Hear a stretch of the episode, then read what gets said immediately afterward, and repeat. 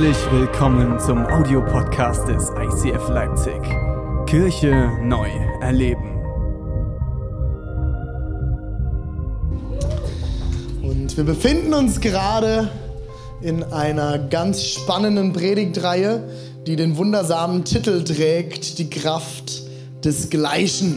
Es sind schon viele Fragen gekommen, was soll das bedeuten? Das ist ja eigentlich kein richtiges Deutsch. Doch ist es die Kraft des Gleichen, das Gleiche immer wieder zu tun.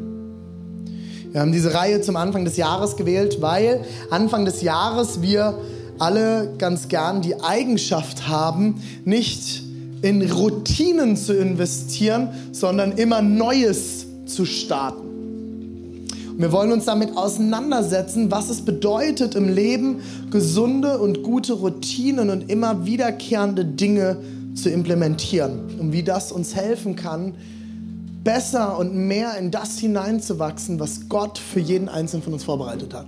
Wenn du als erstes in meiner Kirche bist oder noch nie was mit Glaube zu tun hast, wir gehen davon aus, dass Gott für dich einen guten Plan hat. Das ist die Grundlage von allem, was wir glauben. Ich habe heute ein paar Verse mitgebracht, mit denen ich die Predigt beginnen möchte, die ich überschrieben habe mit Dein Problem ist dein Muster. Es wirft wieder einige Fragen auf. Und das soll auch so sein. Wir lesen gemeinsam, wie letzte Woche schon mit meiner Frau, aus dem Johannes 15, die Verse 1 bis 5 was die Bibelstelle ist, die uns durch die nächsten Wochen begleiten wird. Ich bin der wahre Weinstock und mein Vater ist der Weingärtner. Jede Rebe an mir, die keine Frucht bringt, schneidet er weg. Und jede, die Frucht bringt, schneidet er zurück und reinigt sie so, damit sie noch mehr Frucht bringt. Ihr allerdings seid durch das Wort, das ich euch verkündigt habe, schon rein Bleibt in mir. Sagt das mal gemeinsam. Bleibt in mir. Und ich bleibe in euch. Eine Rebe kann nicht aus sich selbst heraus Frucht bringen. Sie muss am Weinstock bleiben. Auch ihr könnt keine Frucht bringen, wenn ihr nicht mit mir verbunden bleibt. Ich, ich bin der Weinstock und ihr seid die Reben. Wer mit mir verbunden bleibt und ich dann auch mit ihm, der trägt viel Frucht. Denn getrennt von mir könnt ihr nichts ausrichten. Jesus, ich danke dir für dein Wort. Ich danke dir, dass du Gutes für uns bereit hast. Und ich bete, Jesus, dass deine Message heute in unsere Herzen fällt und wir dadurch neue Schritte gehen können in das hinein, was du für uns vorbereitet hast. Amen. Amen. Konstantin, vielen Dank.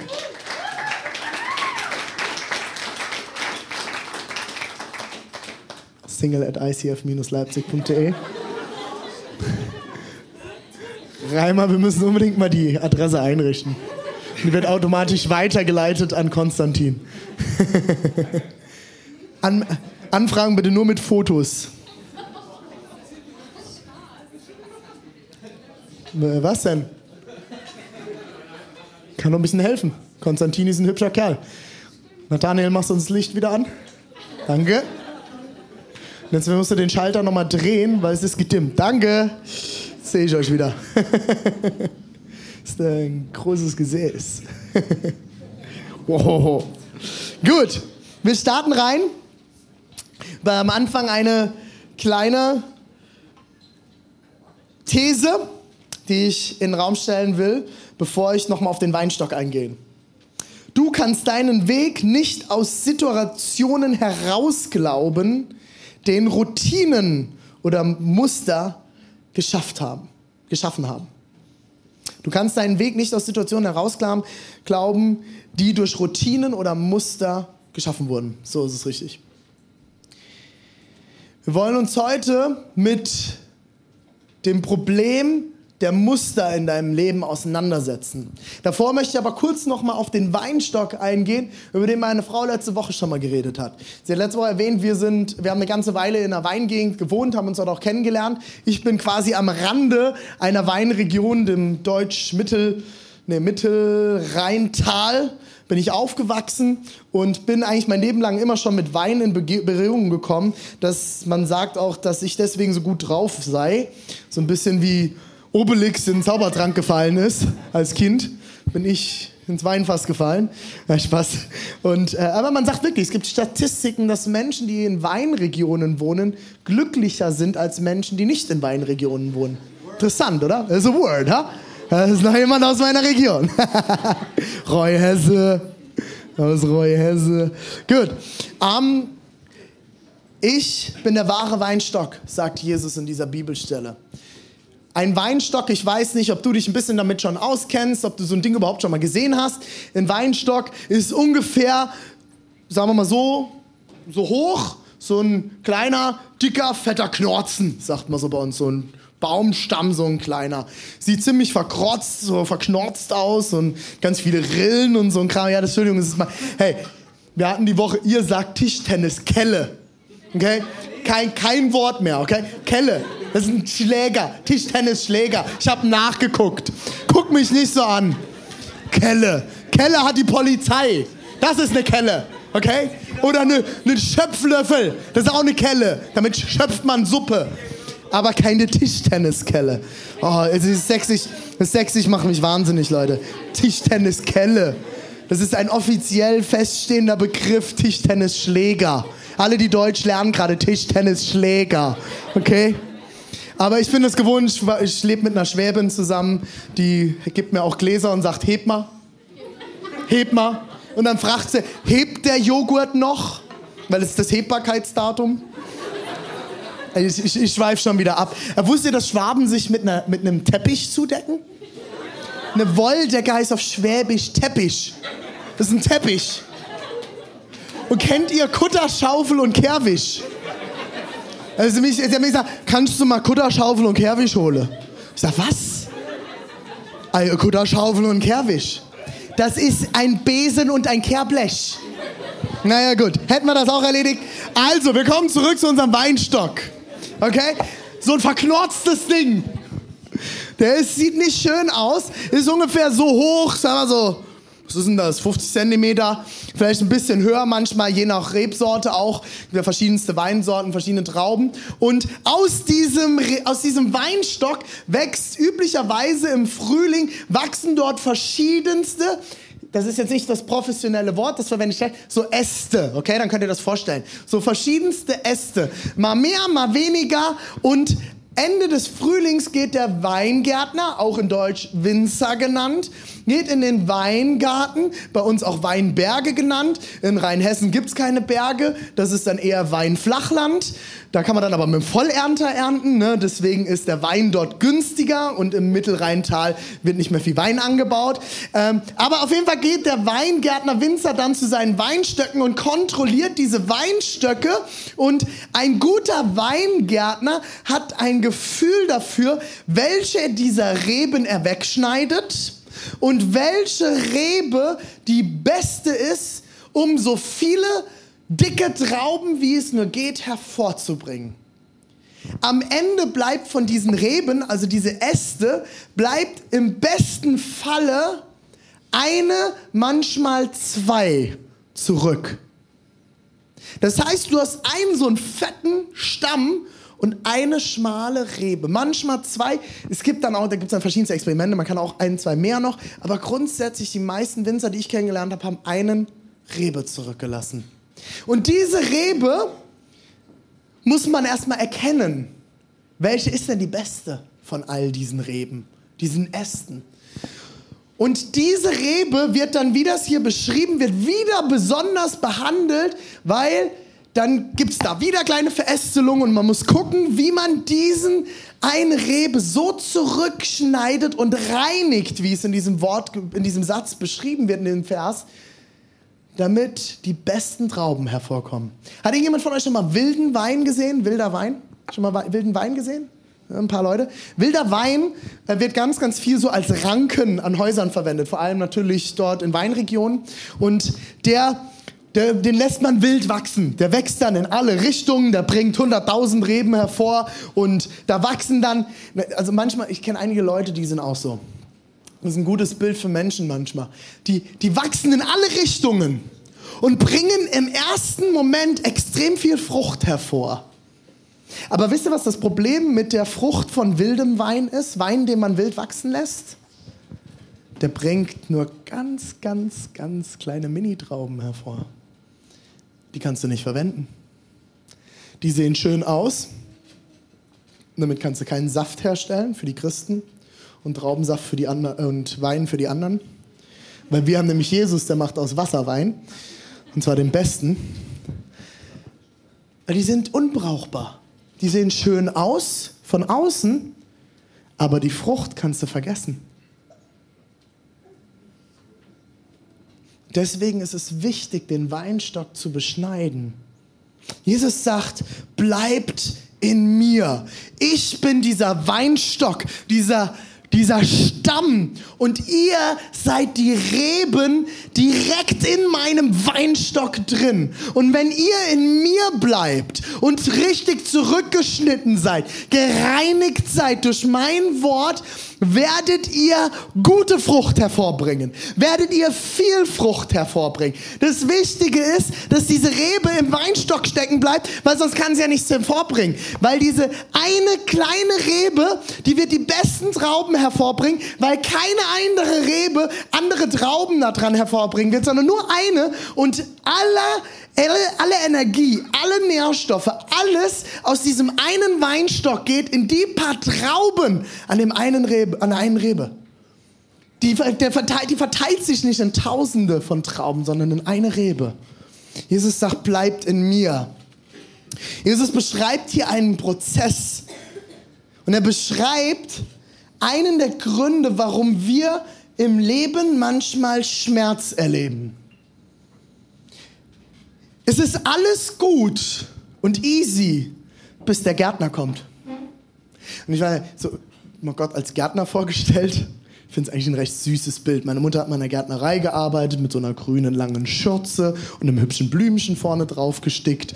Und dann sie durch diese wunderhübschen Gewächshäuser bei 85 Grad auf und ab gelaufen, ist braun geworden und noch brauner im Sommer und hat die Blümchen gegossen, Sachen umgepflanzt und hat alles Mögliche gemacht. das ist eigentlich ein ganz süßes Bild.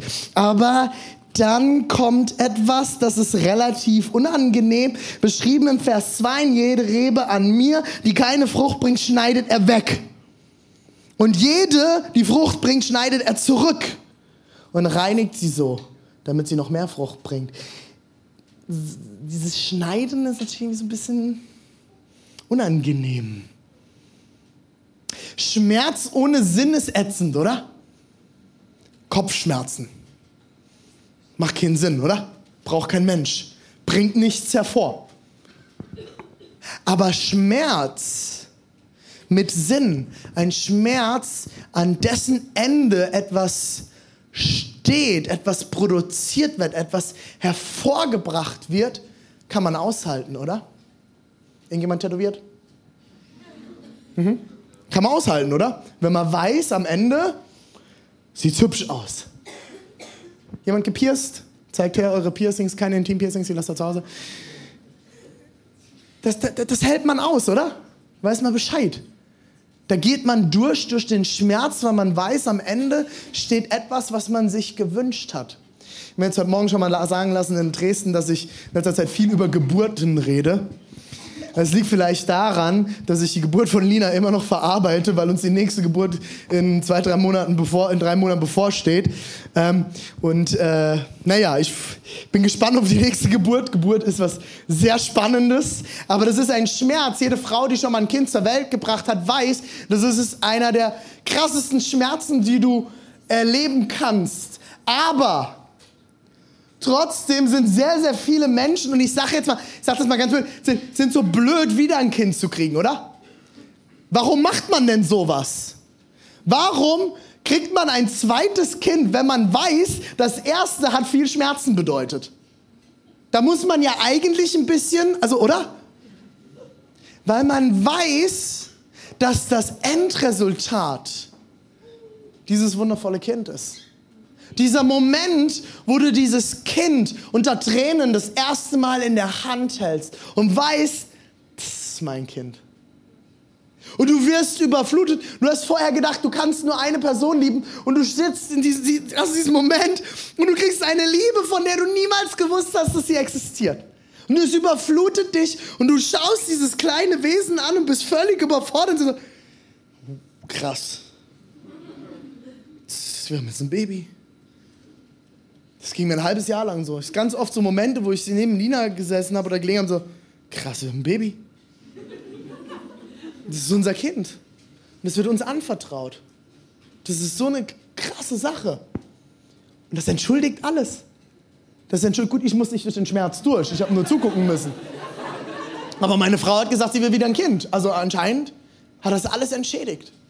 Das ist ein Schmerz, von dem du weißt, es wird etwas Besseres hervorbringen, als du ohne Schmerzen hervorbringen kannst. Und aus der Wissenschaft weiß man sehr wohl, dass dieser Schmerz und dieser Prozess der Geburt essentiell für das Kind ist.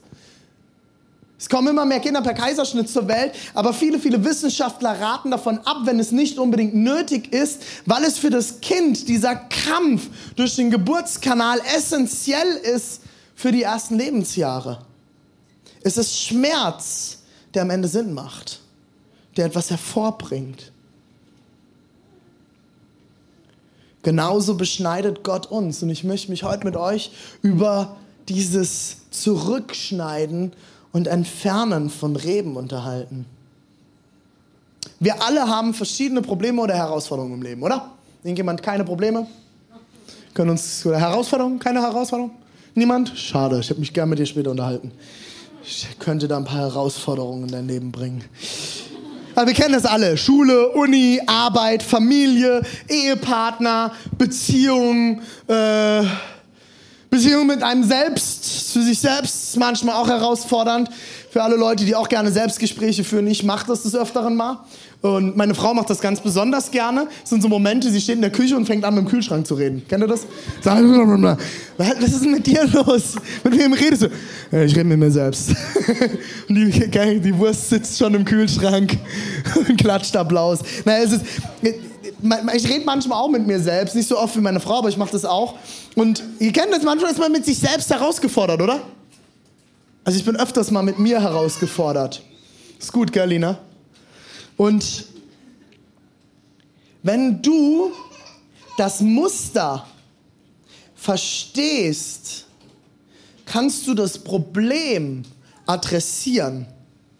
Wenn ich deine Muster im Leben anfange zu beobachten, bin ich mir ziemlich sicher, dass ich mit etwas Erfahrung, die ich gesammelt habe, Probleme hervorsagen, äh, bevor, äh, vorhersagen Entschuldigung, das ist die dritte Predigt heute, vorhersagen kann, die in deinem Leben kommen werden mit den Mustern, die du in deinem Leben hast.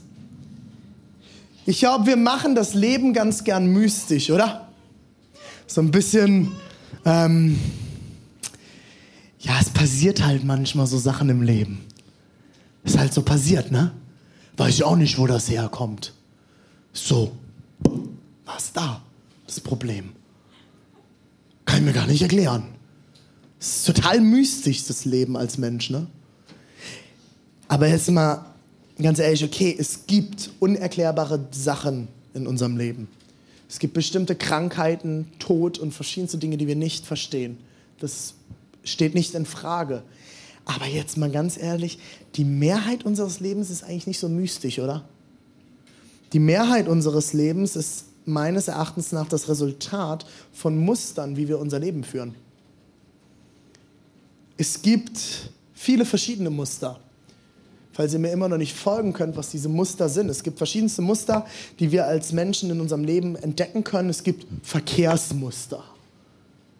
Das sind dann solche Verkehrswissenschaftler, die sich überlegen, wie müssen verschiedenste Ampeln geschaltet werden nach einem bestimmten Muster, damit der Verkehr fließt. Für alle Musiker und Kreative, ihr kennt das, es gibt musikalische Muster. Das hat uns Julia so beigebracht ähm, in der Creative Team Night, wenn wir jetzt hier das Lied Resurrecting nehmen. Da, wenn man das auswendig lernt, das Lied, was unsere Musiker mehr und mehr machen sollen, was, was steht denn hier eigentlich so ein iPad rum? Wem gehören die Noten? Raus. Spaß, Spaß. Alles gut, Spaß. Wenn man so ein Lied auswendig lernt, okay? dann lernt man das nicht, wie jetzt hier die Akkorde F, A, Moll, G, F, C. F, A, Moll, G, F, C, F, A, Moll, G. Weil das macht keinen Sinn. So kriegst du ein Lied nicht in deinen Schädel. Sondern du lernst ein Lied nach musikalischen Mustern. Das heißt, jeder Teil des Liedes, und das Lied ist unterteilt in Verse 1, 2, Chorus, Instrumental, Verse 3, Verse 2, Bridge, Verse 4. Und jeder dieser Teile hat ein bestimmtes musikalisches Muster. Und ein guter Musiker hat am besten, und das, da hat es dann bei mir aufgehört, noch Verständnis von musikalisch, also, äh, ähm, jetzt habe ich das Wort vergessen, äh, harmonische, von Harmonie, harmonische Muster. Welche Akkorde folgen auf welche Akkorde und welche Akkorde machen eigentlich keinen Sinn, weil es einfach klingt wie Krütze. Dann fängst du an zu überlegen, welches musikalische Muster hat der erste Vers des Liedes. Das ist hier F, A, F, A, Moll, G, F, C. Und das wiederholt sich immer wieder. Und genauso hat der Chorus ist FCG, Freie Christengemeinde. Kann man sich gut merken, oder? Schon hast du eine Brücke. Spaß. Nur deswegen ist das Lied so geschrieben worden. Nein, aber dann hast du wieder ein Muster. Und so lernt man ein Lied auswendig nach musikalischen Mustern. Genauso schreiben Musiker auch Lieder. Du hast musikalische Muster, die sich bewährt haben an Reihenfolgen für Lieder. Und dann gab es immer ein paar Freaks, die sind da mal ausgebrochen. Manche haben dann ein bisschen Gras geraucht, die haben dann neben einen Takt gespielt, das nennt man dann Reggae. Ein Aufbeat, die spielen nämlich immer neben den Takt. Die haben den Takt nicht mehr getroffen und schon war ein neuer Musikstil kreiert. Und so werden neue Musikstile kreiert, wenn man aus dem musikalischen Muster fällt, Dinge ausprobiert. Und trotzdem gibt es wieder ein Muster. Es gibt Wettermuster. Wenn das und das passiert wettertechnisch, wird das und das darauf folgen.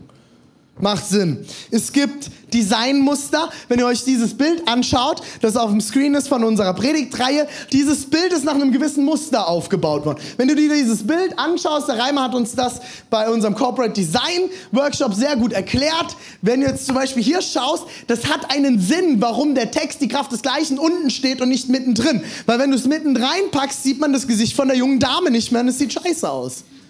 Das ist ein Designmuster, nach dem man Design anlegt. Genauso wie bestimmte Bilder, die bestimmt fotografiert sind, und so kriegen unsere Fotografen hier beigebracht, dass sie nach bestimmten Mustern Fotos machen sollen.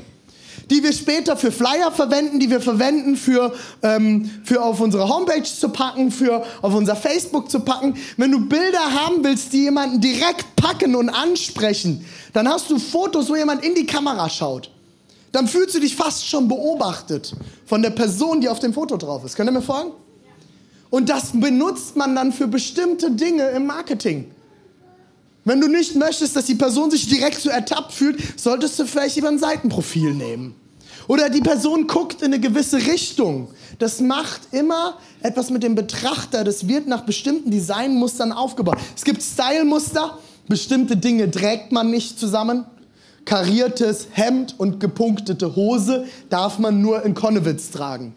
Weil da darf man alles, außer nicht aggressiv sein. Es gibt, Anna, ist wieder angesprochen gefühlt? Nee, gut. Nicht mehr, nicht mehr, nicht mehr. ja, tut mir leid. Schwarz rumrennen. Aber das ist doch nicht typisch Konnewitz. Nö, dort riecht man doch lauter so bunte Sachen und kaputte Sachen. Weil man ist Veganer und kann sich nicht mehr leisten. Das Essen geht, Geld ist fürs Essen drauf. Alles klar, Familienmuster. Oh, oh, oh, das war wieder grenzwertig, war. Ist alles Spaß, alles Spaß, ist alles Spaß. Wir lieben Konnewitz. Wir lieben linksautonome Menschen. Es ist mein Ernst. Jesus liebt die. Und Jesus liebt ja auch mich. Okay? Familienmuster. Kennen wir auch alle, oder? Kennt ihr Familienmuster? Dein, deine Familie, in der du aufgewachsen bist, hat verschiedene Muster gehabt, nach denen reagiert wurde in der Familie. Für alle, die schon ein bisschen älter als 30 sind, wissen, dass diese Muster einen fast ein ganzes Leben beschäftigen werden. Steve, weiß Bescheid.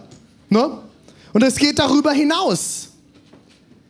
Ein Familienmuster wird dich spätestens wieder ganz intensiv beschäftigen, wenn du einen Partner findest. Weil dieser Partner bringt ein anderes Familienmuster mit und dann knallen Familienmuster aufeinander. Oder? Schon mal gehabt in einer Beziehung? Das sind dann diese Momente, wo der andere sagt, hä? Das macht man so doch gar nicht. Wieso reagiert man denn so auf sowas? Wir haben das in unserem ersten Ehejahr gehabt. Wir haben uns an den Satz angewöhnt, wer ist denn dieser Mann? Wer ist denn dieser Mann, der sagt, dass man das nicht so macht? Ich dachte, wir hätten eine Zweierbeziehung und keine Beziehung mit einem dritten Mann. Wer ist denn dieser Mann? Das sind die Familienmuster. Es ist interessant, wenn du dir übergenerational anschaust, du wirst immer wieder feststellen, dass verschiedenste Generationen über die Generation hinaus, über hunderte von Jahren immer wieder mit denselben Teufeln, nenne ich jetzt mal, oder auch Muster kämpfen. Das geht über die Generationen hinweg. Warum? Niemand hat das Muster erkannt und auch entfernt. Ich kann meine väterliche Seite kann ich in Stammbaum bis ins 16. Jahrhundert zurückverfolgen. Und ich kann verschiedenste, ähm, verschiedenste Familiengeschichten über die letzten paar, einige, bestimmt fünf, sechs Generationen zurückverfolgen. Und in unserer Geschichte gab es immer wieder kehrende, interessante Situationen oder Muster, die sich abgezeichnet haben. In fast jeder Generation gab es Suchtprobleme. Es gab in fast jeder Generation irgendwelche depressiven Probleme. Aber bei mir väterlicherseits gibt es auch in fast jeder, Gener eigentlich in jeder Generation, weil ich mich jetzt erinnern kann, gibt es Leitungspersönlichkeiten. Super interessant. Mein Urgroßvater war bei uns im Dorf der Bürgermeister, der gegen alle Widerstand Strom und fließend Wasser ins Ort gebracht hat. Es war damals revolutionär und keiner wollte es haben, weil es ja vom Teufel, Strom. Geht ja nicht. Und mütterlicherseits kann ich zwei bis drei Generationen zurückschauen. In jeder Generation gab es Selbstmord. In jeder Generation gab es Depression. In jeder Generation gab es körperlichen und geistlichen Missbrauch.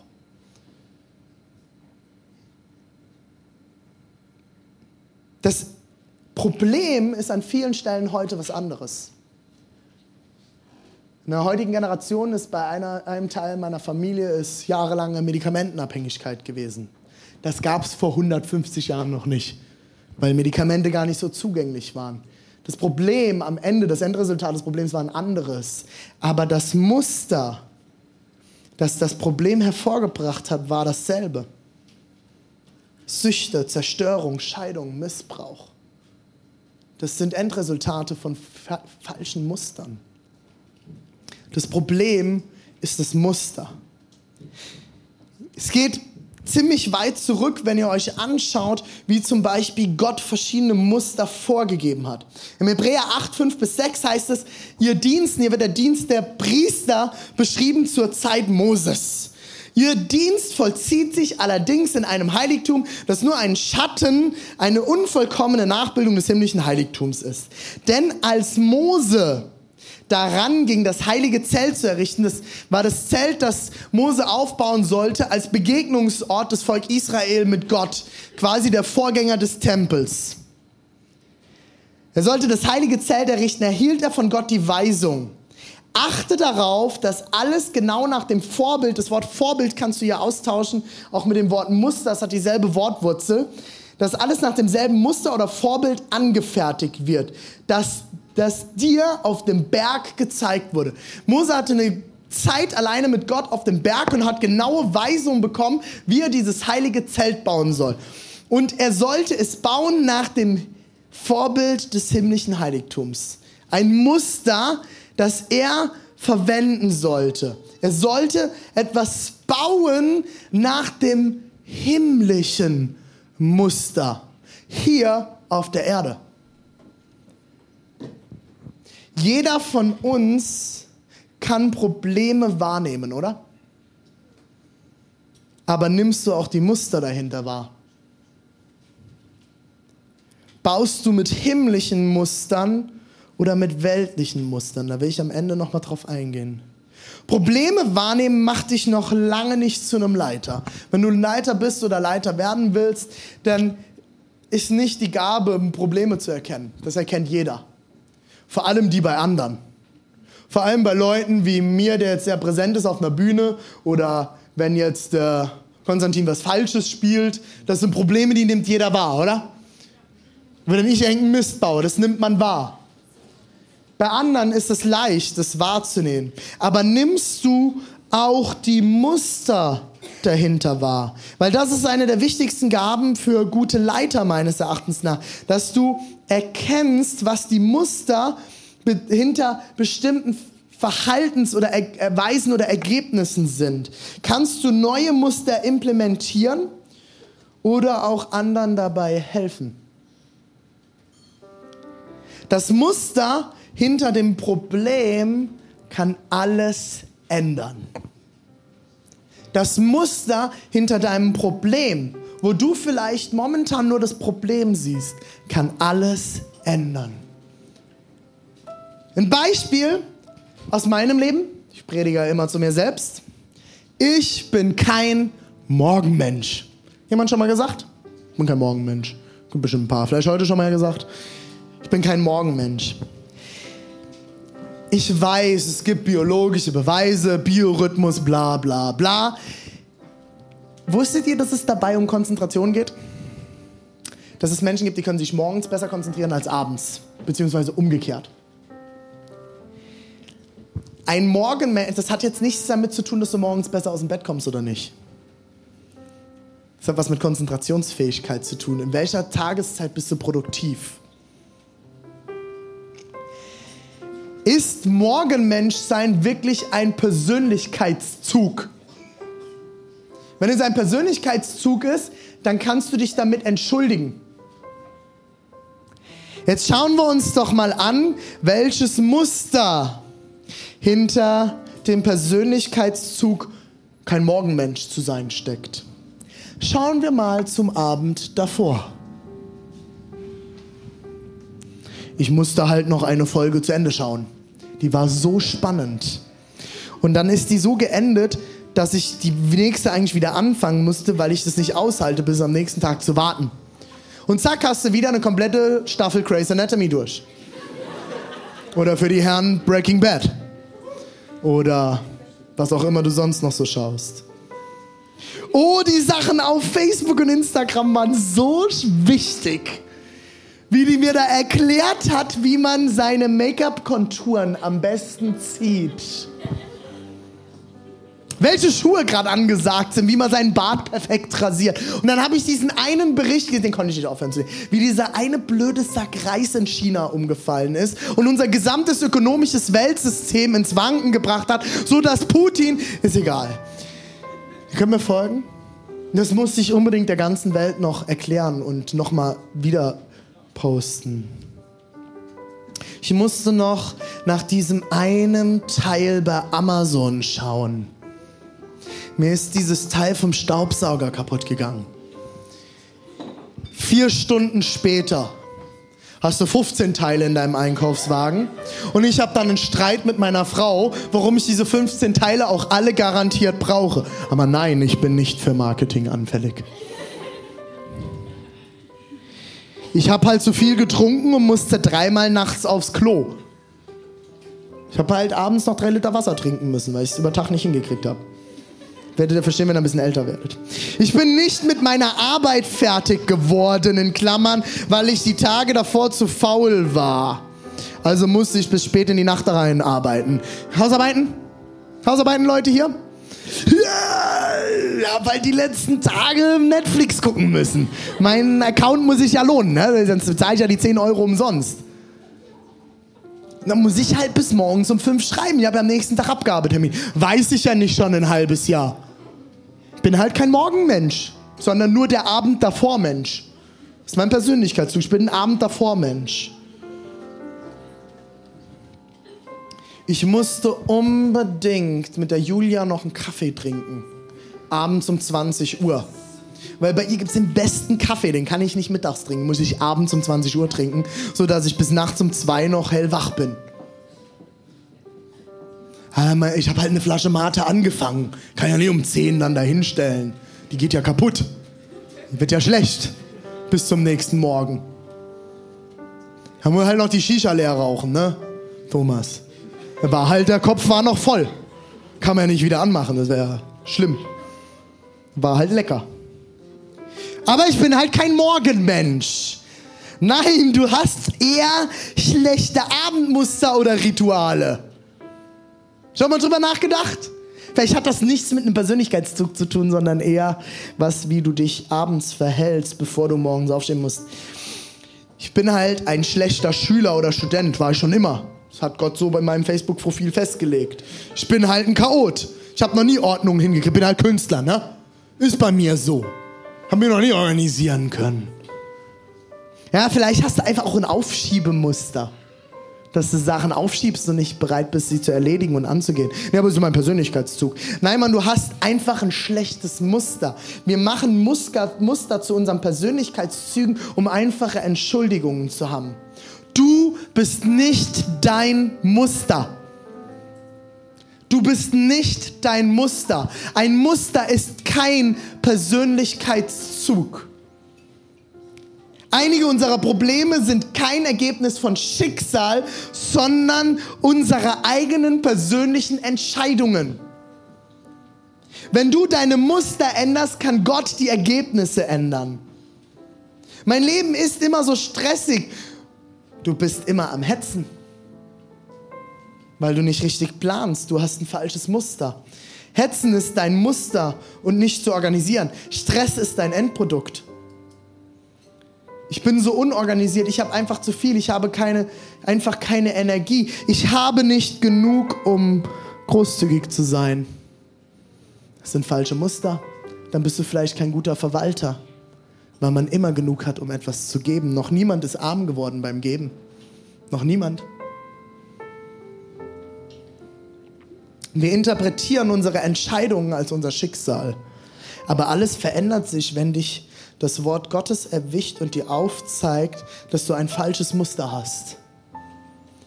Auch ich muss immer wieder meine Muster erkennen und sie adressieren.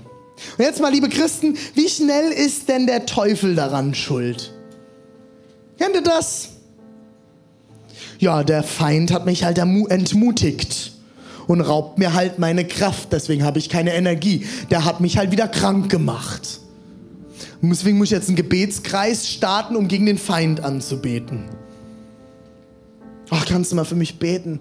Ich fühle mich wieder so entmutigt. Ich glaube, der Feind, der setzt mir immer so Worte in meinen Kopf.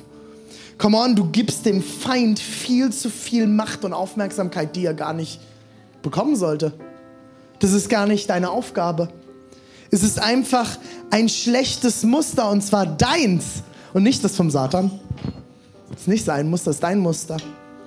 Im Lukas 4 wird Jesus versucht.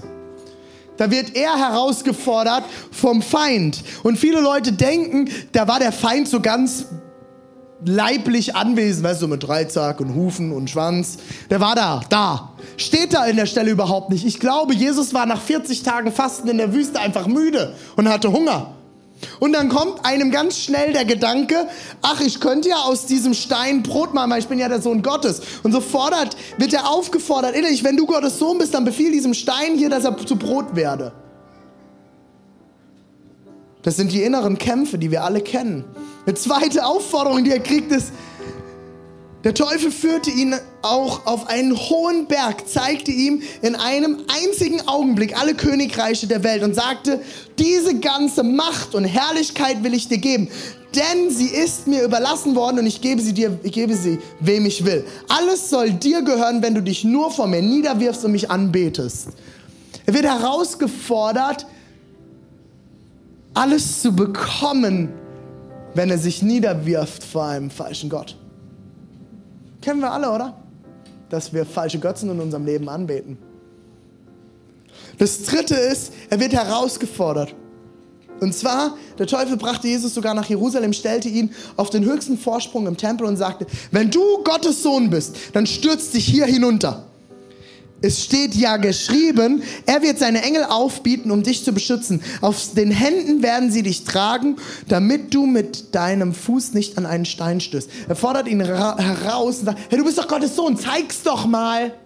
Zeig mal, dass du Gottes Sohn bist. Wenn du Gottes Sohn bist, dann mach doch mal, spring doch mal da runter. Dann wird dir schon nichts passieren. Bist du Gottes Sohn jetzt? Kennst du das? Dass du selbst hinterfragt wirst in deinem Inneren? Dass du sagst, ja, kann ich das überhaupt? Bin ich das überhaupt? Bin ich das wert? Bin ich gut genug? Das kann überhaupt nicht sein.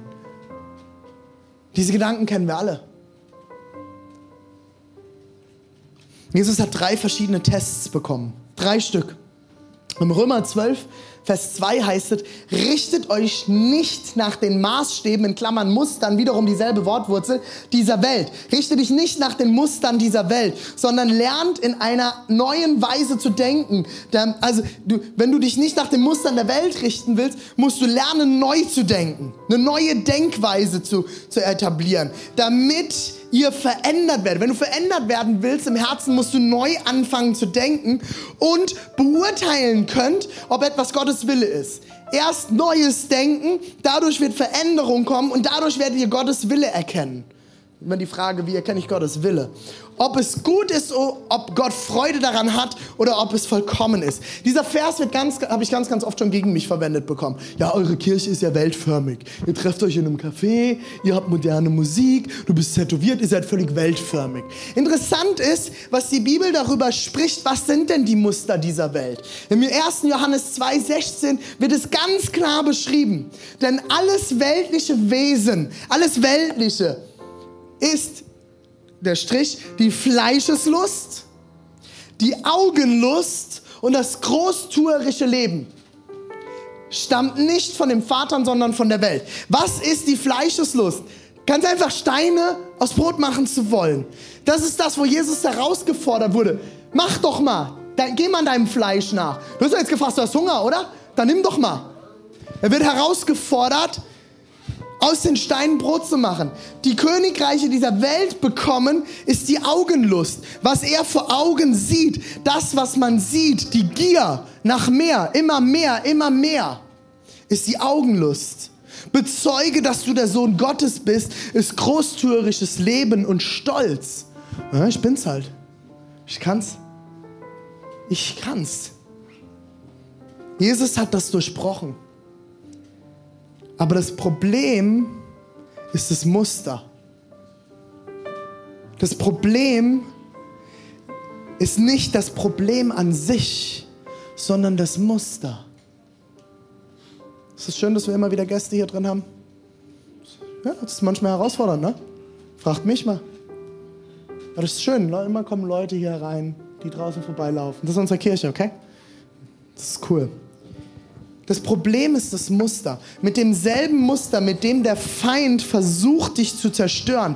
Der Feind nimmt die Muster Jesu und versucht ihn damit zu zerstören. Aber eigentlich will Gott diese Muster nutzen, um dich zu segnen. Josef, habt ihr letztes Jahr Dream to Destiny, die Predigtreihe, könnt ihr euch gerne noch anhören. Josef hat allen Scheiß durchlitten. Gefängnis, der ist geschlagen worden, misshandelt worden, alles Mögliche. Alles nur wegen einem schlechten Muster, wie er mit den Träumen und den Dingen, die Gott ihm gezeigt hat, umgegangen ist. Aber Gott hat eigentlich die Träume nutzen wollen. Und das wird er am Ende des Lebens von Josef machen, um was? Um das gesamte Volk Israel zu retten. Ohne Josef wäre das Volk Israel verhungert. Gott hat seine Muster, die der Feind nehmen wollte, um ihn zu zerstören, ihn klein zu kriegen, ihn kaputt zu machen, hat Gott genommen, um ihn zu segnen und darüber hinaus das gesamte Volk Israel zu nutzen. Gott will deine Muster, die du hast, nehmen und zum Segen werden lassen. Sie sind nicht dafür bestimmt, dich zu zerstören. Du musst sie aber erkennen, adressieren verändern oder bestimmte auch zu beschneiden und wegzuschneiden. Bleibt in mir. Erkennt, was ist göttlich und was wird gute Frucht in eurem Leben hervorbringen und welche Muster zerstören. Jesus endet diese Phase des Fastens und der Versuchung im Lukas 4, Vers 18. Und Leute, das ist das, was, ihr, was ich euch heute ins Herz brennen will. Der Geist des Herrn ruht auf mir, weil er mich gesalbt hat. Er hat mich gesandt, den Armen gute Botschaft zu bringen und den Gefangenen ihre Freilassung zu verkünden, den Blinden zu sagen, dass sie sehend werden, den Unterdrückten die Freiheit zu bringen. Wenn du heute hier bist und du fühlst dich gefangen von Mustern in deinem Leben, Jesus hat heute gesagt, ich will dir Freilassung verkünden. Wenn du merkst, du bist blind, um bestimmte Muster in deinem Leben zu sehen, die schon seit Generationen nicht erkannt werden, sagt Jesus, ich will, dass du sehend wirst, dass du deine Muster erkennst. Und wenn du dich unterdrückt fühlst, dann sagt Jesus heute, ich will dir Freiheit bringen. Wenn dein Glaube, dein Glaube in deinem Leben dir nur, nur eine Pseudofreiheit und einen Pseudofrieden bringt, was ist denn dieser Frieden? Na, so ein wohliges Gefühl, so ungefähr hier fängt es an, dann geht es hier so übers Herz wie hat, wie hat der Doni letzte Woche gesagt, übers Rückenmark. Dann, dann, dann, dann geht das hier bis so zum Bauch, so ein warmes Gefühl. Hier hört es dann auf, weil da unten wird es unchristlich. Ich, das ist so diese Freiheit und, und der Frieden, ne? Kennt ihr das? Dieses Gefühl. Ich fühle mich jetzt frei. Ich habe so einen Frieden. Aber wenn dieser Frieden und diese Freiheit keine Auswirkung hat auf dein praktisches Leben, dass du praktisch Freiheit von Depressionen erlebst, dass du praktisch Freiheit von schlechtem Denken erlebst, wenn du nicht praktisch Freiheit und Frieden über deinen Gedanken erlebst. Jesus hat dich berufen zur Freiheit, gesagt, ich bin gekommen für die Kranken, nicht für, den, für die Gesunden, ich bin euer Arzt. Ich will deine schlechten Muster entfernen, wenn du mich lässt wenn ich Teil sein darf davon. Wenn du gebunden bist durch verschiedene Muster, Familienmuster, Ermutigungsmuster, depressive Muster, sagt Jesus heute, dein Problem ist dein, ist, dein Problem ist mein Muster. Ich nehme es dir ab. Ich bin auch für die Befreiung dieses Musters gestorben. Ich habe neue, gesunde Muster für dich bereit. Ich will deine Schwäche in meine Stärken verwandeln. Wir haben einen Gott, der uns in unseren Herausforderungen trösten will. Gnade heißt nicht, Achtung, Gnade heißt nicht, dass alles gut wird und du keine Kämpfe mehr haben wirst. Aber durch die Gnade ist der Geist Gottes in dir und dadurch hast du Sieges- und Überwinder- und Auferstehungskraft in dir, mit denen du schlechte Muster adressieren kannst, sie Jesus geben kannst und neue Muster in deinem Leben implementieren kannst. Ich bin halt Pessimist. Schon mal jemand sagen kann? Oh, du redest immer so negativ. Ich bin halt Pessimist. Leute, das ist kein Persönlichkeitszug, das ist Bullshit. Glaubt doch so eine Scheiße nicht. Mich hat mal jemand gefragt, René, kann ich denn als Christ Pessimist sein? Uh, danach hat man einen großen Streit. Ich sage, nein, kannst du nicht. Du darfst Pessimist sein als Christ, weil du darfst als Christ alles sein. Kannst du machen. Aber Jesus hat nicht Pessimismus für dich bereit. Die Bibel ist voll von Optimismus. Wenn du als Grundlage des Glaubens, was in der Bibel steht, glaubst, dass Jesus gut ist, dass er es gut mit dir meint und Gutes für dich bereit hat und dich zu Gutem verändern will, kannst du kein Pessimist sein. Hast du schlechte Dinge in deinem Leben erlebt, warum du ein pessimistisches Gedankenmuster entwickelt hast? Amen, kann sehr gut sein. Aber dann lass es von Gott verändern. Fang an, eine positive Lebenseinstellung zu bekommen. Gib Gott deine depressiven und schlechten Gedanken und fang an, sie erneuern zu lassen von Gottes Gedanken.